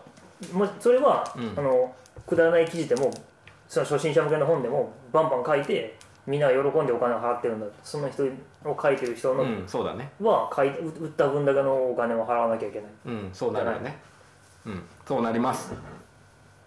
わかるうんいやうんそうなんですけど、うんうんあでもまあしょあの書籍は分配の仕方はもうちょっと緩やかなだけあってそうなってるわけですよ別にあのほとんどの本はその売れてる本によって支えられてるわけであってうんそうだねだからヒット作がだからかろうじてうん入門書以外の本も出せる出とせてる状況は維持できているういやでもそれをもっと変えろということですあなたはうんうん帰ろうと言っているんでだから要するにそれじゃダメだって言ってるんですよ、うんだだとするとそれまは、あ今だったそうかホームランの話とでいい同じなんねですまだあかまあらまあそれはプロ野球も一緒で、うん結局今もそうですね結局そういうスーパースターがたくさんいるからお客さんがたくさん来てまあある意味広告費になるからプロ野球球団にお金が払われてその中の原資の中でスター選手からお金がたくさん払われていってまあ食うか食われへんやつらもたくさんいますうんでそいつら次のスター選手になるかもしれない、うんうっんうんていう構図そとうだ僕は基本的に一緒やと思うそうだねうんその時にそれいきなり平滑化しますって言ったら終わると思いますあのーそこまで極端にならさなくていいんですけど、まあ、うん持続可能な範囲でもうちょっと傾斜をつけてもいいかなとあのウェブの世界だはとすだとするあのとウィナーテイクソールだからあの PV が一番集めたものがあってそれ以外のものを全部燃やし尽くすわけですよ、そうだねうん、でもそれはいかんとそミれル クが他のものを燃やし尽くした結果なわけですよそれダメでしょまあ、ウェルプの場合は、まあ、他のものも燃やし尽くして自分も燃えて全部燃えてなくなったけどねけどさそれでいくとさ、うん国民総 RSS 読んでるっていうのは結構いいと思わないいいんじゃないですかいいよね、うんそうなんですよだから RSS リーダーをみんな自分でつで登録したのを読んでるっていうのは割とそういう問題をクリアするんですよいやただダメだってそれはもう絶対あの大衆的なやつに引っ張られるからああいやみんなテッククランチ読んじゃうっていう話、うああそうかもしんないけどだから結ウ局なんかェルプに偏るっていうところはクリアできそうじゃないだから僕最終的にだからさっき言ったじゃないですかだからこれは国家プロジェクトになるんだってこれ教育レベルの話は何年って結局あ本当。えでそれもそうですよだから最終的にはそれがわた我々がそう受け手が情報した選別できるあーっていうのそれはがそうだねえからそういうふうになるかあの二極化してしまって何曲かするとそう思ういけないかっていうのは戦わなければいけないところであってでも結局みんな、うんまあ、どうなんでしょうねでそこでささっきの便利で死ぬっていう話が出てくるわけですよ二極化でこっちに行っちゃう便利に流れると私がツイッターでしでうんまあょうもないことに全くもう反応しないという反応をどれだけ反応したくなっても我慢して反応しないっていうのは その戦いなわけですよ。うんあそうなのうんなるほどツイッターに、えー、とすごいツッコミどころの多い記事を書いてそれに対して反応するっていうことは二極化するっていう世の中の中世の中のことに関してはいいでしょ別に要はくだらん記事書くやつにやるいやーニュースだったらいいでしょ別にけどくだらんじ事件事件だったり政治だったりああそうあだねのまああのそのこんな事件があった許せんってそれもあかんって言うんだったらもう何もいやそれはいいそですれただよのそ言論の統制だよこの間のラスベガスのうんあれがあって、それに対してっていうのはいいしででもまあそれ言うのに対してはあのすぐよくわからない情報が出てくるわけじゃないですかそういうとこはまあでもとかだったり今回の衆議院選の話とかもあれに対してそれぞれ話していくのはまあ結構難しいと思いますようん難しいね、うん、あれこそもいや僕そういうふうにう言わなきゃい地味けな暴動いのの話であ言わなきゃいけないの言論の手段なのこれは悪い影響があるかもしれないけど言わないないっていうんであればそれはペンを捨ててることになるからそれは僕絶対ダメだと思います、うん、そっちの話はあると思いますよ、うんその選挙の話に関して言えまばあ、さっき選の挙じゃなくてもこされっきのはうんこ広告の話とはちょっと次元が違うと思うけでど、まあ程度問題であって、うんうん何も言わない方がいいっていうのは僕はあの言わない方がいい場合も多いいい場合が多いまあてかやっぱりだからそれを言うと岸川さんの話は僕はある程度納得してきたのはだからやっぱりそのなんていうんですかねあのあまり実名を挙げて何もしたくはないですけどまあいるじゃないですかもいうやこの人の言論はいや僕言論だったらいいと思うんです間間違っててもいいんですよ言論は言論だから何が問題かという とあのまた戻ってきたないや,、まあ、いやまあいいんですけどねいやででももだかねら要はあれでしょだからそのそれはあのあのやっぱりそのツイッタああーまあ言いたいことわかあーわかったわかったまあわかツイッターったにそのわかったわかっさっき言ったみたいに情報シェアできる人が少なくとも半分とかいればの話3割でもいいやいればの話であたっていやこれはでもねちょっとねやっいぱりてねもいてもですねうんそういう人もですねツイッターにはこう乗っかって適当にこう あのあなんかこ結う局燃燃ややしてるなのんかと一緒だとこ思うけどなうなんかこう燃え火種ができてるからそこに燃やしていこうみたいな人もいるわけですよわかりますこうんいやわかるけれどはもうデタラメだと分かってるけどこれをこういうふうに突っ込んだらから確実に燃えるからじゃあ燃やしていこうっていう人もが大半なわけですようーんそそれするならば、けどそもそもじゃあ、そっちかならんとみかたい一に、郎さんとかそうなわけですよ、ねえ俺もすぐ名前が浮かぶそうそこに突っ込んでいくのいってるのが結構孫さんなわけですよ、そうかな。ううん、とにとにかく火種があったらあらゆる角度からーんまあまあそもそもさんツイッターアカウント話はもうこんぐらいにしときましょでもさっきの本の話を程度問題だと言っているまあ、このそれ本をの話を戻すと、多分だから、確かにそうなんですよ、その数の暴力で潰しちゃいけないものはあって、う、うん、ただ問題は、数が、今のところ僕ら資本主義社会に生きてるので、数に対してはリワードを払わなきゃいけなくって、だからなんかウェブをもうちょっとなんか鳴らせるんじゃないですかまあでも僕、となんにかくあか、の瞬間瞬瞬間瞬間で切断的に PV を集めたら集めるだけが脳だけではないと思うんですよはい、うんそれでいくと俺その炎上商法を持ってる YouTuber って超最強だなって思ってたんですよついこの間まではねうんなんですけどバリューで燃えちゃった人って PV 取れちゃったやったーじゃなくてもう死にましたの側に倒れたじゃないですかあれ結構画期的だったと思うんだけどでもさ、真面目に YouTube やってる人たちはみんはいいんでしょえはいああいいよ例えばうあの、おもちゃ頑張って発掘してる人たちとか。ん、うん、それは全然いいですよあれはいいんだよね。うんまあ、だからやっぱりあ難しいなそれいや炎上商法すげえ勝つわと思ってあのバリューであれも私うんもあの儲ける手段がたくさんあるとは全然いいですよその可能性が広がっていくわけだからまあでもあのなんかうんすごい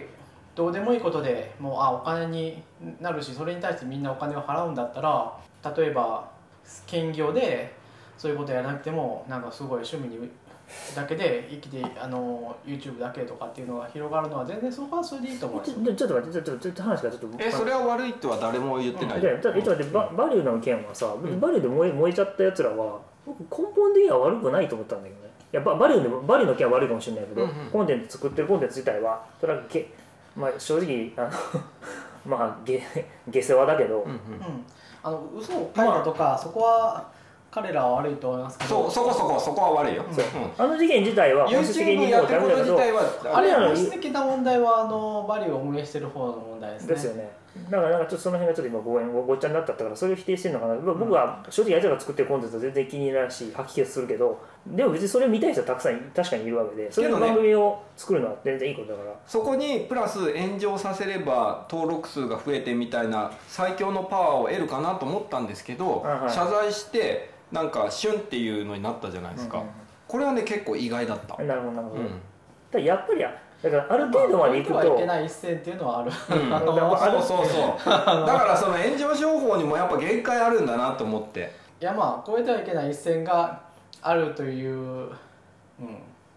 いやこのままでいったらでもちょっとよくわかんないなや大抵の人はあのえんあえっと炎上にでそれにそのまま乗っかってうまくいくのはそんなに多くはないんですよけどさ大抵なんかこれまでうまくいってたと思ってたのそんなには多くないですよ、うんあのみんな炎上してなんだ大ろう体、焼き尽くされて死んでいって 火 火の手がこっちに回ってきたみたいうん、でそれを利用しようと思う人もいそんなにはいないし言ってもいや炎上でやってる人はみんな大変ですよさらに燃やさせなければいけないからっていうので、どんどんエスカレートしなければいけなくて、そのハンドルを間違えるとだから風を見あ見誤るというか、うんことが起こるわけですよまあでも本質的にみんな炎上が見たいんですよ自分が儲けて自分が燃えて終わると最近燃えるみたいなの多いじゃないですかまあ、とかでもワイワイドショー的なやつでしょ、まあ、まあそうなんだよね家事はネットの派なので、はいまあワイドショーなのでねまあ増えてきたよねでもネットで炎上ってでもそんななくないうんなんか前よりは増えたなって感じがするま増えたまあ毎日炎上は起こってはそいえてけどでうもなんなやんかんかや怒ってるそれってさなんかさすぐ忘れるそアうそうそホうなアホなことしたやつがビデオ撮ってあげたとかそんなんじゃないまあけどそれにしてもそれがブワって広がる速度もさあの広さもさ大きくなってるからそれはなんかね Twitter とかうん Facebook とかですねうんなんかなんかちょちょっとなんかずれてきた話あとはまあテレビとかがあの逆流してるのは、はい、Twitter であそうだね逆流したのもまたそうそうそうそうあのテレビに取り上げそうそうそうてでごめんなさい、うんテレビがまたそうそうそうテレビがまたいい加減なこと書いてるということでまたネットに戻ってきてるはいこはいとはいがありますからねうんいや、速速度が上がったし、えっとあの消化される速度も上がった、うん、上がったねうんそういうなんかそういう情報のこう荒波の中で自分の情報みたいなものをと作っていくのにやっぱ RSS リーダーがいいと思うんですよすごいとこ持っていくわけですよ いやさっきから同じことをずっと言ってんだけどまあでもそれそれまあ RSL、うん、まあだからやっぱり結局自分で取捨選択しなきゃいけないから取捨選択がこう RSS にはあったんだけどなんかもう今なくなってきてなくなってきましたねいるし、えっと、さっきの勝美さんのプラットフォーマーが操作してはいけないって言ってたのすごいわかるんだけど Facebook とかはもう超操作されてるじゃないですか。うん Facebook ねうん、 Facebook は、うん、みたいな感じの中でこフェイスブックはまああのインフラではないインフラだと言ってはいないと思うのでまあいいと思いますようけどインフラ的ではあるでしょ。うんうんまあでもうんと思ってる人もいるかもしれない、かと思ったらそしたら結構問題だと思いますけど、まあ、フェイスブックはあのーなんだろううちはあの居心地のいい空間をデザインするようなタイムラインになっているのでう、ん、そうだね、うんあれはバイデザインだから、うん、操作するのはまあいいんだろうけど、うんまあいいんでしょう、うんあれはねあれがうまくいってるうちはまあいいと思いますよ、うん死ぬほどパーソナライズってことだからね、誕うん、誕生日のおめでとうのツイあののでもう、まあ、一日が埋まるとかねうん、ねまあ全然いいと思いますよデザインとしてはそうだねうんそういう意味で言うとねまあ、うんじゃあ Facebook のフィードを育てていってるってことはまあ一定はいいってことなのかねまあなんていうか Facebook でいやそういう人はいるかもしれないけど基本的に Facebook で有用な情報をそんなに得ようとは、持っていまあ、あんなまいり思わないですうけどんね、そこうれはだあくまねでコミュニティの通信チャンネルであってけどその中で見たニュースでまあ全部 OK っていう人も結構いるわけでしょ多分、うん、うでもそんなニュース流れてなくないん、ニュース結構流れるよ俺流れてない本当まあたまにあなんかの設やっ定ぱりあなのの Twitter よりは Facebook に書くみたいな人が多くてでそこでこうあのリンク見るとかありますよね、うんたまにあるあるよねうんじゃあお腹空いたんでそうですね帰りますかう終わりがある話でもないのでうんんじゃあ最後アイにドルの話しなかったですねそうだねあと最後に言い忘れたことがあって、うんどうぞえーまあ、ハイシエラのインストールはちょっと待った方がいいんじゃないですかね。ああそうだねもうやったけどえで成功したそもそもしね、てねあえのよしてねえよタイムマシンとかないんですかいややあったよだからもう全然なんかへっ別ちゃにらですうんただただ時間かかって面倒くさかって腹が立ったっていう感じじゃあもうちょっと冷静になってる、そもそもさんタイムマシンとかないのかな、アホだなとみんな思ってると思うんですよ。 いやそれは全然データは 1, あの1ビットも失われてないよそれは全部取ってるよそのいデやだーからタちゃんとバックアップがないから最悪戻せばいいんですけどねって書かないとダメだよそそんもそもなさんがもうなんかこうえらい落ちきれてるからみんなハラハラしてると思うんです よどどどうにどうしたらいいんだろうって本能さんにも安心させなければいけないとみんな思ってて俺一そも番そもさんが、うんあのあ頭に血をのらせてるっていうのは結構一大事なんです から、ね、なんであそのそさんらがそらだって1位あれ腹立つやろそのさんが怒りに我を忘れているどうしたらいい な何かそらだってさしなければいけないってみんなだって言われ思ってたたと思う通りインストールしたらさインストールが壊れてますって言われて分かった再起動ってやったらさで同じ画面になってでせリカバリーモードでやったらもうアンロックもできない何もできないみたいになっていやもうしょうがない からふざけんなババアダウン化してから戻しましょうよっていう話じゃないですかいやあれとかあでの実はねそれもできないです有線で繋いだら3時間ぐらいで戻るんであ知ってますよだからだからそれが腹立つって言ってもうその3時間が、いや でも3時間以上悩んでたわけでしょうん、うそあうちなみに3時間以上悩んだ理由は、うんそれもできないんですよなんでかっていうとデコードしなきゃいけないんですあのファイルボルト使ってるかえタイムマシンはら、うん別別別あのー別の暗号化だからえータイムマシンから戻す分にはいけるでしょそっちを失ってあできないんですよあのねこいつをファイルボルトを1回アンロックしちゃったからアンロックが完全に完了するま完了するまであのリカバリーができないって言われてるあのディスクユーティリティかなんか、うんそうなんですかねまあ、よく分からなかったけど、なるほどうん開始エラーダメだねうん、俺も入れでてないハシエラはで一まあ回失敗してかソンノらさんのあれを聞いてちょっと私も調べたんですけども似たような人が世界中いにいっるぱいいとます、うん、いっぱいいますファイルボルトナンジさんも暗号化へ暗号化が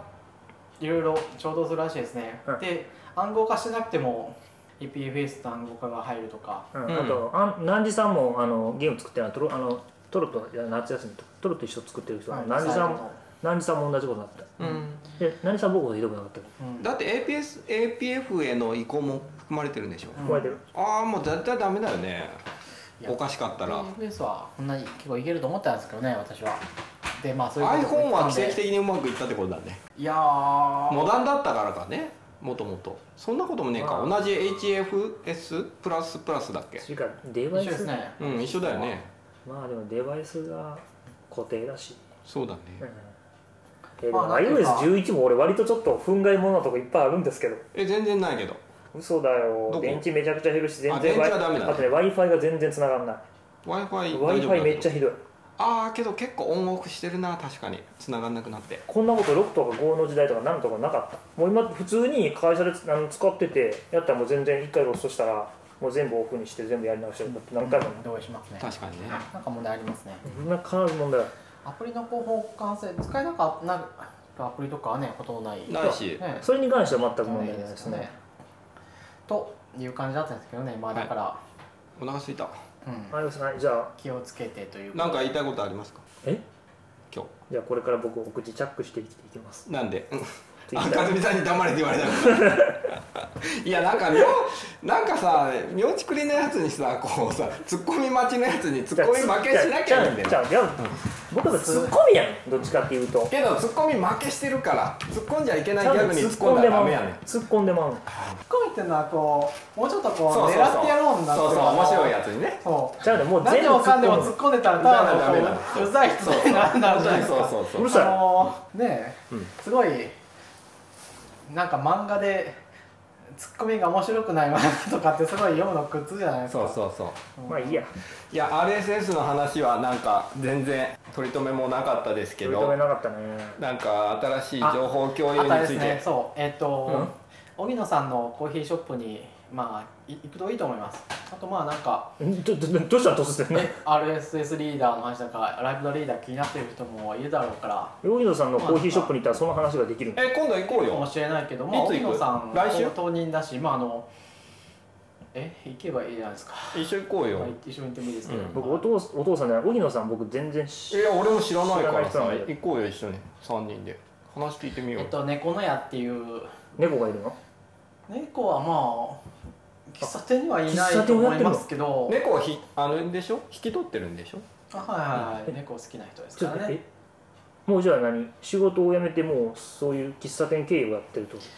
えっ、と辞めてるわけではないですやっぱりその仕事はやそれでまやあ、や喫り茶ながらへ店は、えー、と詳しくは知らないですけどまあまあ続けていけるぐらいはえってるけどまあすごいこのご時世行こうよ行まってあみよ顔うのよ広い人だしねやっぱりうんあの竹内さんあー、まあ、身内の話になっちゃうけどうんは共通の知り合いじゃないですいか、はいはが行ってるというのもあるし、まあ、知り顔の広い人だからそうですねれでお客さんが来るわけで今度の収録はそこでやろうよああいけるかもしれないですねいどこうやるさいいや全然あじゃあ収録今度こそこで混んでたりするとこはあんまり見たことないので、いそれはそれでちょっと残念なや感じまあだがからいあのコーヒー飲みながらおいコーヒー美味しくて、うんあの今場日所どこ店にまたカフェ病カフェビーニョかななんかワインみたいな四谷あの新宿じゃなかった四谷ですねああれ四うわ谷すげえグーグルすげえ荒木町え荒木町八かな忘れたけど、まあ、猫の屋っていうところで本当だすげええじゃあグーさグルすげえ今度そこで収録やることにして日付が決まったらなんか聞きたい人がいたら来て来てよっていう感じでやろうよお何オープンオープン録来る録のはどう音だろうそんなに広くないからなわかんないけどけど10人ぐらいは入るでしょいやわかんないなわかんない入ったらすごいいっぱいになっちゃうからな他のお客さんいるかもしれないかああそうか邪魔かもしんないら、うんそっかいやまあ、うん、じゃあ本屋さんのコーヒーショップに行くといいです美味しいコーヒーが飲めますじゃあ次収録そこで LDR のこと気になってる人はやろうよやってみたらいいんじゃないかなと思います、うんすごいねまあ、ちけ近々続報とかも出ると思いますけどあのブログ以降なんかこうやきもきしてる人もいるかもしれませんが、うん、まあ信じてあのダメになるようなことはないのであれだけまあまあ荻野さん自身が必要しているものなので、うん、信じて待っていればいいんじゃないかなとコワー思キいングっまてす書いてるね進展があった時にはなんか続報が更新されると思いますはいはいわかりましたじゃあお疲れ様でした